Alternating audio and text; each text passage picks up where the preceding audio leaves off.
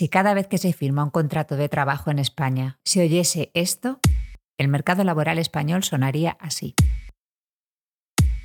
Un contrato cada 1,4 segundos.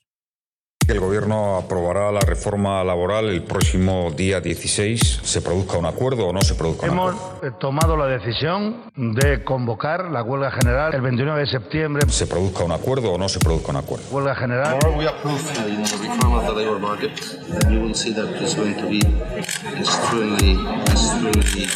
Más trabajo indefinido que trabajo precario. Se produzca un acuerdo o no se produzca un acuerdo. Huelga general. uh.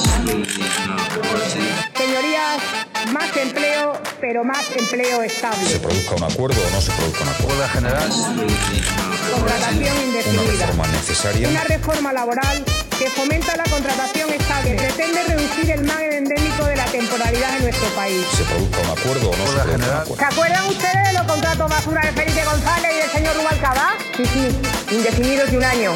¡Qué blanqueo de las estadísticas que van ustedes a realizar! El Huelga general. lo pusieron ustedes en marcha en el Se 2002. produzca un acuerdo o no se produzca un acuerdo. Encadenaron sin fin los contratos temporales. Flexibilidad externa significa generalizar la indemnización por despido de 33 días y 24 mensualidades. Y ahora, porque lo lleva la ley el Partido Popular, no le gusta y hay pataleo. No hay quien les entienda,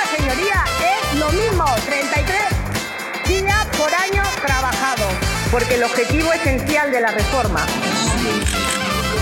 es reconducir a despidos con 20 días de indemnización. Nosotros en la oposición fuimos leales. El trabajador no tiene ningún tipo de protección por Salen los padres para que entren los hijos, pero resumiendo, entran salarios más precarios, salen los salarios más asentados. a la que han echado a la calle con 18.000 euros de indemnización en la primera semana de vigencia de su decretazo, en lugar de los 50.000 que le hubieran correspondido la semana anterior. Todas las reformas laborales desde la gran recesión se justificaron en que había que acabar o por lo menos frenar la temporalidad. Ha funcionado tan, tan bien que en el año 2019 se firmaron 22.512.221 contratos. Uno de cada tres duró menos de siete días. Una parte de la sociedad vive metida en una rueda de entrada y salida constante del mercado de trabajo, una rueda que se ha ido acelerando año tras año.